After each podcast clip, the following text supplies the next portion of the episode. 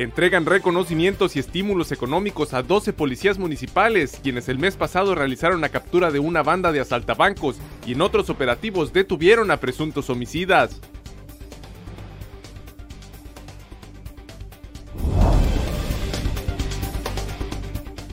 Las trabajadoras docentes que deseen sumarse al movimiento El 9 Ninguna se mueve lo podrán hacer sin ninguna sanción. Solo tendrán que dar aviso previo de esta decisión, señaló Catalino Zavala Márquez, secretario de Educación en Baja California.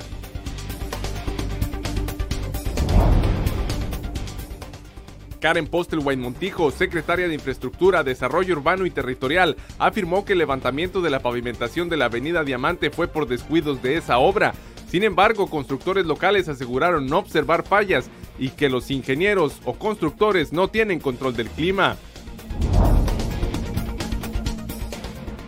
En este mes deberá resolverse si se mantiene o se cancela el contrato establecido con Salvador Tapia López, organizador del Carnaval 2020, para la realización de los festejos de aniversario de la ciudad, las fiestas patrias y el Carnaval 2021, informó el alcalde Armando Ayala Robles.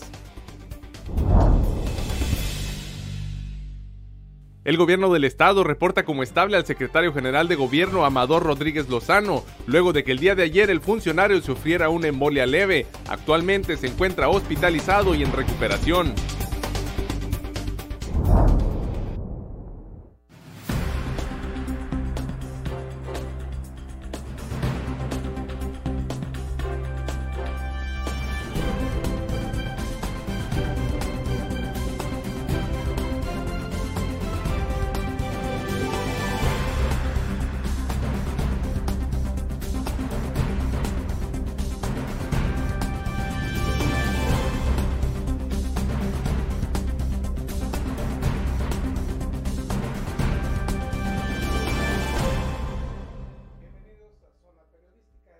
Miércoles 4 de marzo de 2020. Zona Periodística es una coproducción del periódico El Vigía y en La Mira TV. En la edición de hoy le tendremos una entrevista con Sara Palacios Robles, quien es directora del Centro de Nivelación Académica y Asesorías Especiales, quien nos hablará de la importancia de la preparación previa para los exámenes de admisión a cualquier universidad.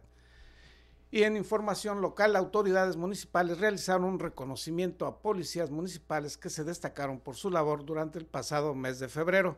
César Córdoba Sánchez nos tiene los detalles. Por la captura de los presuntos ladrones del banco HCBC y los probables homicidas del hombre ejecutado a unos metros de la casa del alcalde en hechos ocurridos en enero, 12 policías fueron reconocidos ayer por la Dirección de Seguridad Pública Municipal. El grupo de condecorados estuvo integrado por una mujer y el resto varones. Cada uno recibió una placa de reconocimiento por su destacado servicio y un cheque por la cantidad de 10 mil pesos en un evento realizado por el Ayuntamiento de Ensenada en el Malecón Ventana al Mar. De los 12 uniformados, 10 de ellos participaron con éxito en el aseguramiento de cuatro sujetos relacionados por las autoridades investigadoras en los robos del banco HCBC de las calles Cuartas y Gastelum, así como al mercado Calimax ubicado sobre el Boulevard Fernando Consac de la Delegación Municipal del Sausal de Rodríguez, ambos atracos ocurridos el 22 de enero del presente año.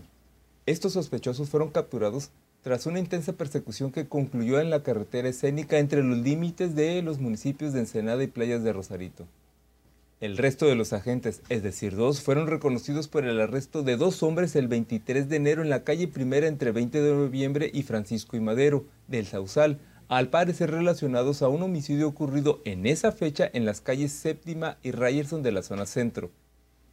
Por su parte, Luis Felipe Chambaltazar, director de Seguridad Pública, dijo que en la presente ocasión fue el evento con la mayor cantidad de elementos reconocidos por su desempeño importante en favor de la comunidad durante el mes de enero. Si no me equivoco, es el, será el mayor número de elementos que son reconocidos, que son 12.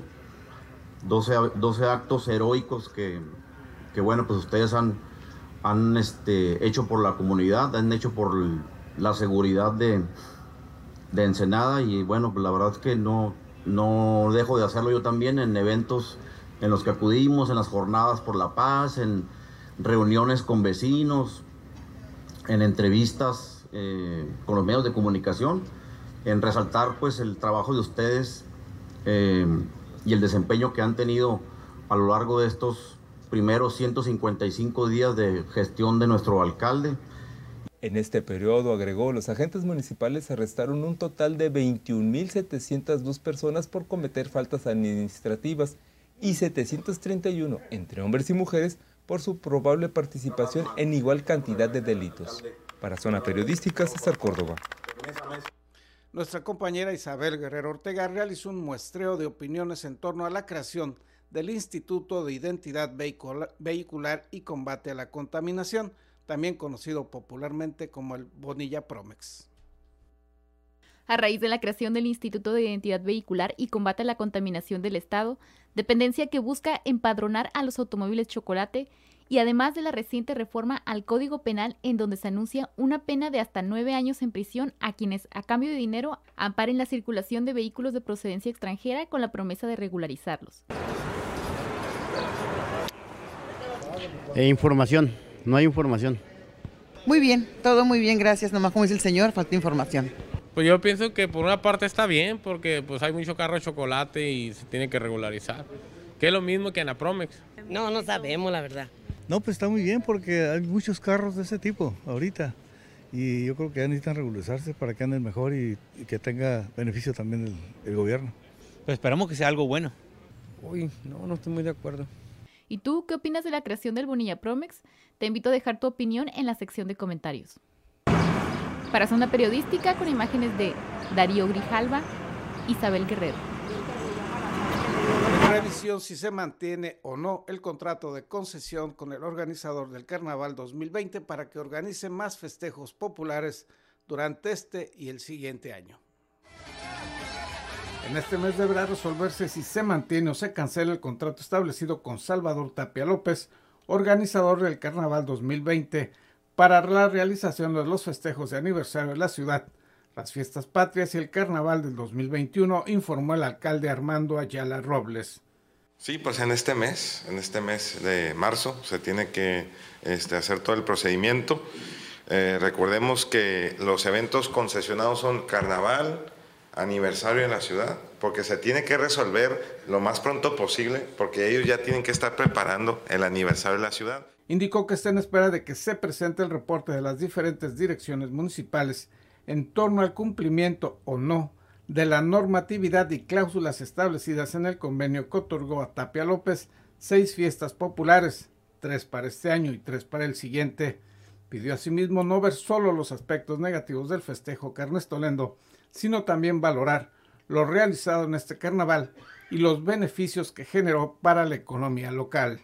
Y que fue un carnaval eh, muy atropellado en el sentido de que tuvieron poco tiempo para realizarlo. Aún así, te comento que el carnaval generó buenos resultados. ¿eh? Yo quiero reconocer en ese sentido a los organizadores, porque no todo es malo, Jorge.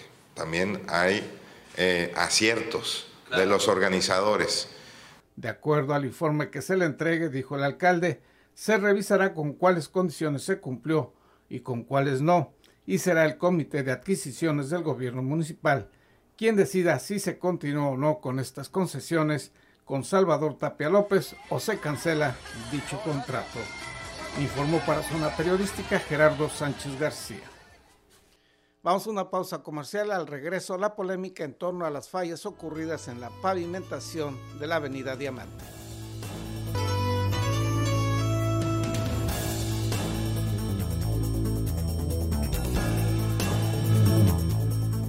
Opiniones encontradas en torno a las fallas registradas en la pavimentación de la Avenida Diamante de la ciudad. De acuerdo a las autoridades estatales, se trató de un descuido en estos trabajos.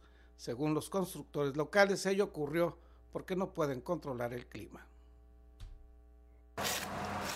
Karen Postelwhite Montijo, secretaria de Infraestructura, Desarrollo Urbano y Territorial, afirmó que el levantamiento de la pavimentación en la avenida Diamante fue por descuidos en esa obra. Sin embargo, constructores locales aseguraron no observar fallas y afirmaron que los ingenieros o constructores no tienen control sobre el clima. La funcionaria estatal realizó ayer una visita de inspección en los puntos donde la carpeta asfáltica de la avenida Diamante se levantó a unos cuantos días de haber sido repavimentada. Lo que sí me preocupa es que sigan cometiendo el mismo error, porque eso es un error constructivo. Y el acuerdo eh, que damos entre Estado y municipio es la renivelación de pozos, es por parte del municipio. En una transmisión por redes sociales, Post del White Montijo señaló que al haberse cubierto los pozos de visita con la repavimentación, la presión del agua generó el levantamiento de la carpeta asfáltica y pidió a los responsables de la obra corregir ese problema existente en otros puntos de esa misma avenida, así como en otras vialidades recientemente reencarpetadas. Entonces, esto, esto se tiene que atacar inmediatamente. Si detectas un error, hay que aceptarlo y corregirlo inmediatamente. Entonces, en ello, ahorita el, la, la, renivelación del proceso es una actividad de obra que se debe venir atacando y ir ahorita ya destapando todos los que quedaron tapados. Porque eso es un mal proceso constructivo. Pidió asimismo a los supervisores del ayuntamiento que no se continúe cometiendo el mismo error constructivo, pues ello, además de dañar al asfalto, afectará a la ya de por sí deteriorada red de la Comisión Estatal de Servicios Públicos de Ensenada.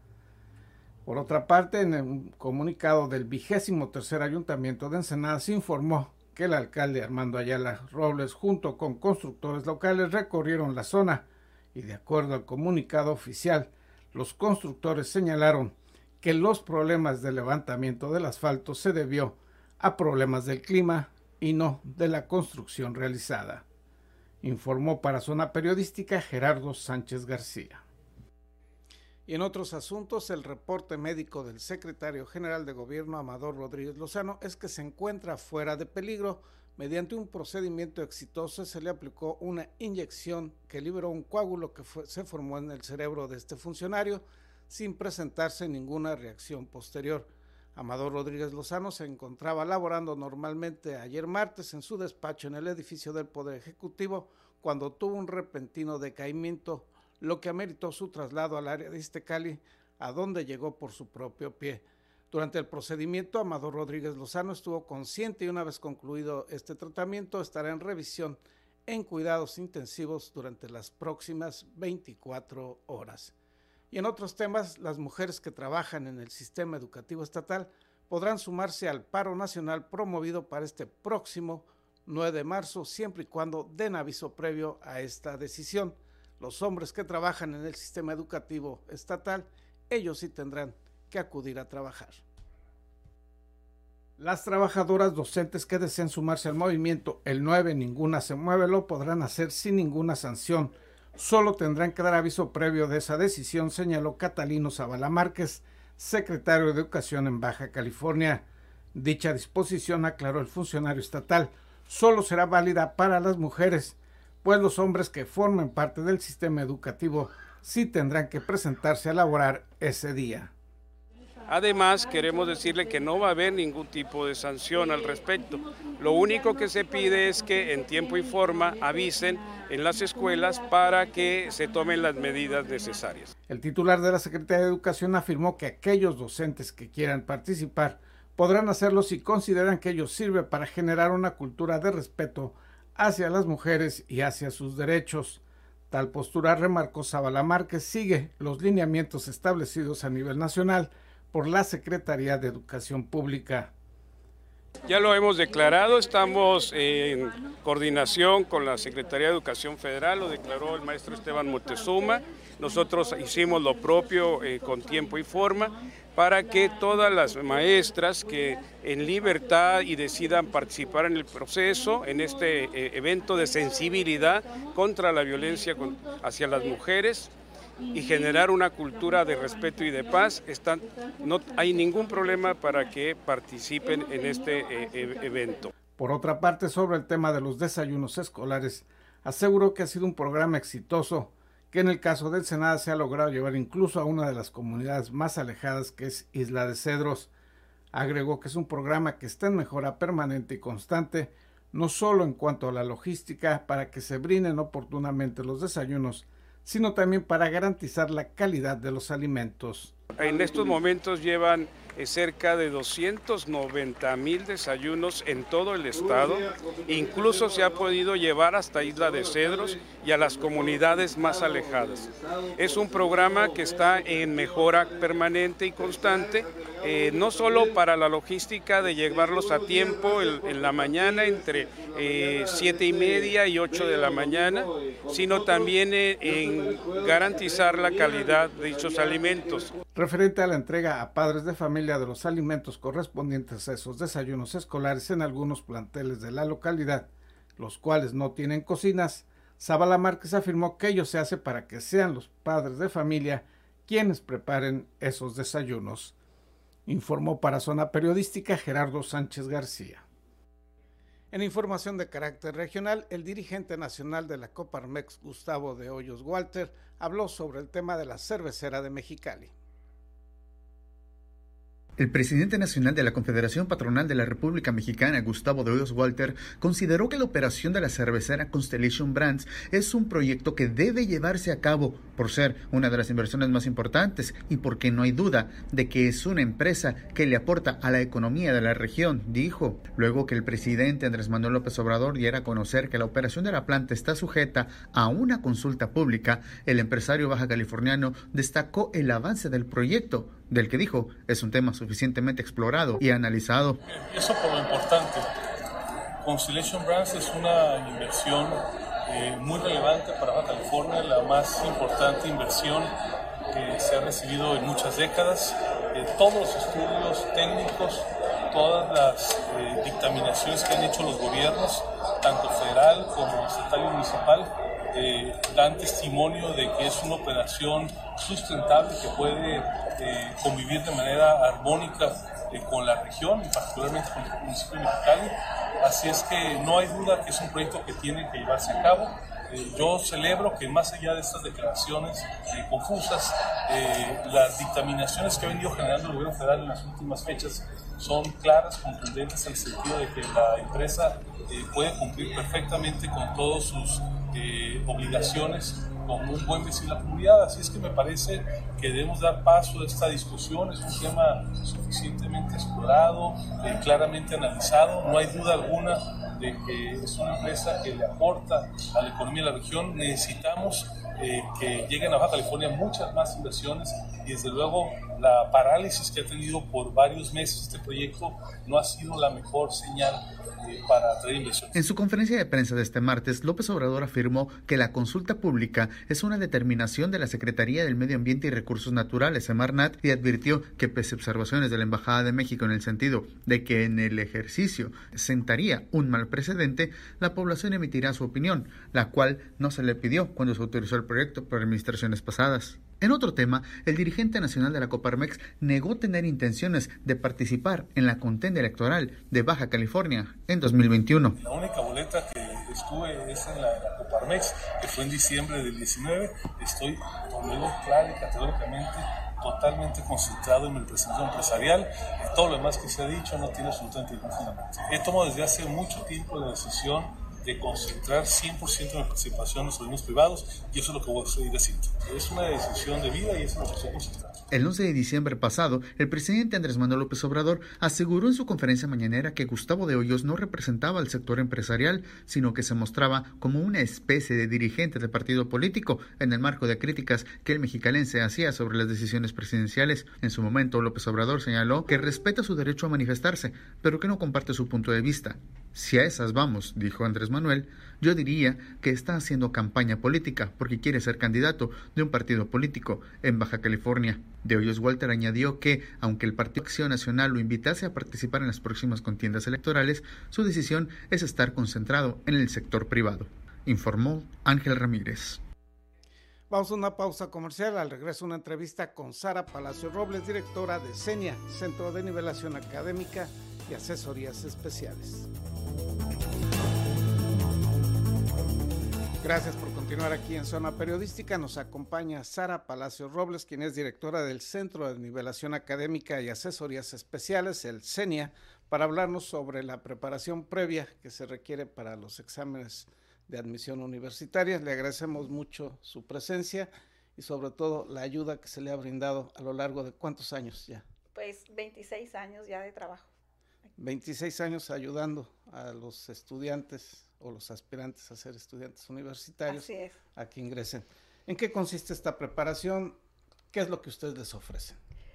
Bueno, nosotros tenemos ya bastante experiencia ah, preparando alumnos para ingresos a, las diferentes universidades, tanto públicas como privadas. Entonces, este entrenamiento consiste en resolverles las guías de los exámenes de admisión, sobre todo para que estos alumnos lleven un entrenamiento previo a su examen en tiempos, en estructura del examen, en temario, porque cada universidad aplica un examen totalmente diferente, depende a dónde vayas a solicitar tu ingreso. ¿En qué periodo se da, se imparten estos cursos? ¿Cuáles son, digamos, las temporadas en las que ustedes están ofreciendo estas capacitaciones? Bueno, normalmente las convocatorias en todas las universidades siempre son en, dos, en dos etapas. Una por lo general es en noviembre, que es una convocatoria que es eh, pequeña para todas las universidades, pero el fuerte de, los ingresos a, a, las diferentes universidades es en esta temporada, porque el ciclo escolar inicia en agosto. Entonces, Todas las universidades emiten dos convocatorias, pero esta es la más grande donde se ofertan todas las carreras que tienen cada una de las universidades en el país. ¿Qué tan importante y útil, práctico es tomar estos cursos de preparación? Pues básicamente a los alumnos les ayuda mucho porque eso les da seguridad, les da mucha confianza. Entonces, los nervios son muchos cuando vas a hacer un examen de admisión y sobre todo si nada más tienes una oportunidad porque hay universidades que te dan dos oportunidades, entonces, pues si no pasas en la primera, puedes hacer la siguiente ronda. Pero hay alumnos que solamente tienen una oportunidad, entonces, o no tienen plan B. Por ejemplo, hay alumnos que sacan ficha para una carrera, pero también sacan ficha en la misma carrera para otra universidad. Y ellos pueden sacar ficha a cualquier, a un, de, un sinfín de universidades, o sea, a varias, no, no pasa nada como dicen en el béisbol, su porcentaje de bateos, su porcentaje de resultados, de, de, los que toman estos cursos, ¿qué resultados se obtienen? Todo el mundo quiere saber eso. No, sí, pues es, de alguna manera garantizar o prospectar una inversión Así también. Es. No solo una inversión económica, sino una inversión de esperanza. Sí, sí, sí. Bueno, a lo largo de todos estos años nosotros tenemos estadísticas. Bien, bien fundamentadas. Y sobre todo porque yo doy matemáticas, ¿no? Entonces, a mí los números cuentan, ¿no? Eh, se tienen estadísticas de todos los años, entonces, de 10 alumnos que van a nuestra escuela, para cursar cualquier carrera en la universidad, logramos meter nueve a la universidad a UABC, que es ahorita el boom porque acaba de salir la convocatoria. Para cualquier carrera, de 10, el 90% de probabilidades de que quedes, excepto para medicina, porque ahí las reglas cambian, ¿no? Ahí la oferta de espacios eh, es pequeña. Entonces, los alumnos a veces hacen examen para medicina, pero eh, el examen, pues necesita sacar muchos puntos para poder ingresar. La demanda es demasiada, entonces, eh, pues ellos... Este, la demanda es demasiada, la oferta es muy reducida también. Así es. Por ejemplo, aquí en Ensenada, y tenemos medicina en, en UABC, en campus en Mexicali, Tijuana, Ensenada y Valle de Las Palmas.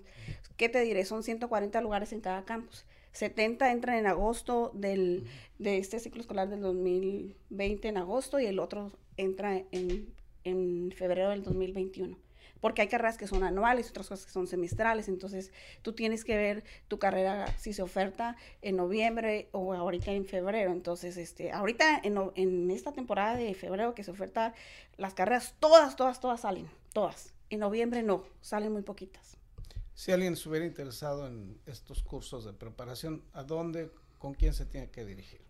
Pues tienen que llamar a nuestras oficinas y tenemos este, todas nuestras redes sociales donde ellos pueden ingresar con toda confianza, pedir informes y ahora pues todo es digital, les mandamos este, algunos flyers por, por, la, por las redes y entonces pues ahí están enterados.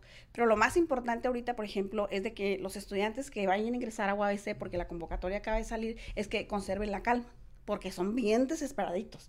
Ellos todo quieren al instante.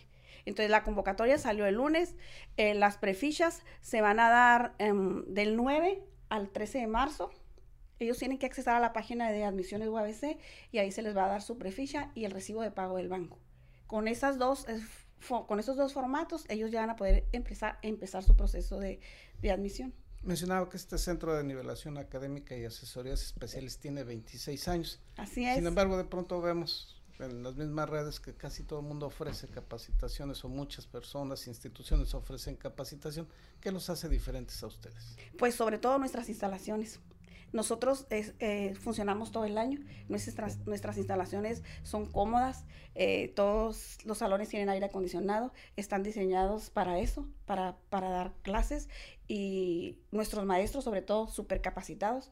Son maestros que son maestros de verdad. Pues yo tengo 30 años en, en, la docencia, entonces yo soy maestra de verdad. No como que, a ver, usted venga y dé una clase y a ver qué sale. No, no, no. Los maestros que, que colaboran en CENIA, todos son maestros y están certificados ante la SEP. Entonces, eh, ellos saben cuál es su trabajo. Y sobre todo porque son cursos intensivos y no es como una clase normal. Usted va a, con nosotros a, al, al CENIA y entonces este, tenemos un programa y las asesorías y las clases están diseñadas para cada examen. Y entonces es un reto porque los tiempos son bien importantes. Son cursos intensivos que tenemos que terminar un programa. Por ejemplo, ahora eh, la convocatoria de UABC que la acaban de lanzar, los exámenes van a empezar a partir del 3 de, del 3 de abril. Entonces nosotros en CENIA iniciamos un curso y terminamos todo nuestro material. Nada de que hasta mayo por allá, no entonces, este, iniciamos y terminamos con nuestro material. ¿Cuál es la duración de este curso de preparación? Normalmente son como 45, 50 horas de clases presenciales y los complementamos con eh, ejercicios que les mandamos en línea, algunos simuladores, y ellos todavía tienen que regresar a nuestra escuela a hacer un examen presencial, lo calificamos y luego retroalimentamos en lo que ellos se equivocaron para que vayan súper seguros al examen, pero sobre todo los tiempos, porque normalmente eh, los exámenes te dicen son 120 ah, reactivos, 122 reactivos para un tiempo de tres horas. Entonces, más o menos tienes un minuto 40 para contestar cada reactivo. Menciona usted, no es un tema solamente de conocimiento el alumno o el aspirante puede tener los datos o la información, pero no tiene la preparación psicológica, emocional para cursarlo. ¿Eso cómo la tienen ustedes? Pues les damos un entrenamiento para eso. También tenemos un psicólogo en la escuela. Entonces, cuando, por ejemplo, nuestros cursos inician, si vemos que los alumnos están muy inquietos, o sobre todo, eso lo aplicamos mucho con alumnos que son foráneos. Nosotros tenemos un curso para los alumnos que vienen, de, que no son de Ensenada, que vienen de otras partes de la República Mexicana o que son de toda la Baja Sur, que tenemos muchos alumnos así. Entonces, el psicólogo entra en acción para, pues para ellos todo es nuevo, ¿no? Entonces, este, los preparamos de esa manera y él les da pláticas, les da charlas para que tengan confianza y sobre todo con los tiempos y calmar su ansiedad. Pero no es solamente una experiencia nueva, es una experiencia también que decide literalmente el destino de su vida. Así es. Por eso nuestro eslogan es este supera las pruebas de acceso a la universidad. Ese es nuestro eslogan. Y este, y pues, prepárate para el examen que marcará tu vida. Porque tú no sabes, eh, por ejemplo, un alumno que pasó el examen con buena puntuación, pero es rechazado. Entonces, decir reprobado y decir rechazado son dos cosas muy diferentes. Rechazado es que, por ejemplo, tú hiciste un muy buen examen, pasaste el examen, pero no alcanzaste las puntuaciones máximas. Entonces, pues la UABC y todas las universidades tienen un determinado número de fichas que o espacios que solamente pueden cubrir y pues los demás ya no entran. Tú puedes sacar una muy buena calificación para, para medicina, por ejemplo, que es la carrera más demandada, y tu puntuación es, por ejemplo, 1150 puntos. Y para alguna carrera como ingeniería o arquitectura, que son pone que saque lo mismo que tú, 1150 puntos. El ingeniero, el arquitecto sí entra, pero el médico no, porque pues te necesitas sacar arriba de 1200 puntos hacia arriba. Entonces lloran, chillan, patalean ese día que salen los resultados porque pues es muy traumático para ellos no haber pasado un examen y lo sienten como un fracaso en su vida y entonces van al psicólogo porque están desesperados, ¿no? Pero yo les digo, pues la vida no termina ahí. Por eso es tan importante que cuando ellos, por ejemplo, sacan ficha para una universidad, pues también tengas plan A, tengas plan B, tengas plan hasta Z, les digo yo, porque pues tienes un abanico de oportunidades. Tú sabes que, por ejemplo, si solamente tienes una oportunidad, tus nervios te traicionan, ¿no? Pero si tienes dos o tres oportunidades, tú dices, ah, pues mira, o sea, si no es aquí, es acá o es acá. Entonces, va, con otra perspectiva. Ajá, vas con otra mentalidad, vas más tranquilo, más relajado, entonces eso ayuda mucho. ¿Algo que quiera agregar ya para finalizar? pues que estén atentos a, su nuevo proceso de, admisión a UABC, porque es lo más importante. Una vez que pagan su recibo de, acceso a la, universidad, que va a ser del 9 al 14 para pagar en los bancos. Este, hay, que hay que entrar otra vez a la página para que hagan una encuesta y hagan su examen psicométrico. Ahora su examen psicométrico es en línea. Antes iban a la escuela y lo hacían presencial. Entonces, eso también ayuda mucho porque es una vuelta menos para todos los estudiantes que no son de Baja California y que tenían que venir dos veces a Baja California a hacer el examen. Le agradecemos a Sara Palacio Robles, directora del Centro de Nivelación Académica y Asesorías Especiales, esta charla. Y bueno, usted lo podrá encontrar en las redes sociales. Su ubicación es calle 8 entre Blancarte y Castillo. Así es, ahí los esperamos. Le agradecemos que nos haya acompañado, que tenga usted un excelente día. Gracias.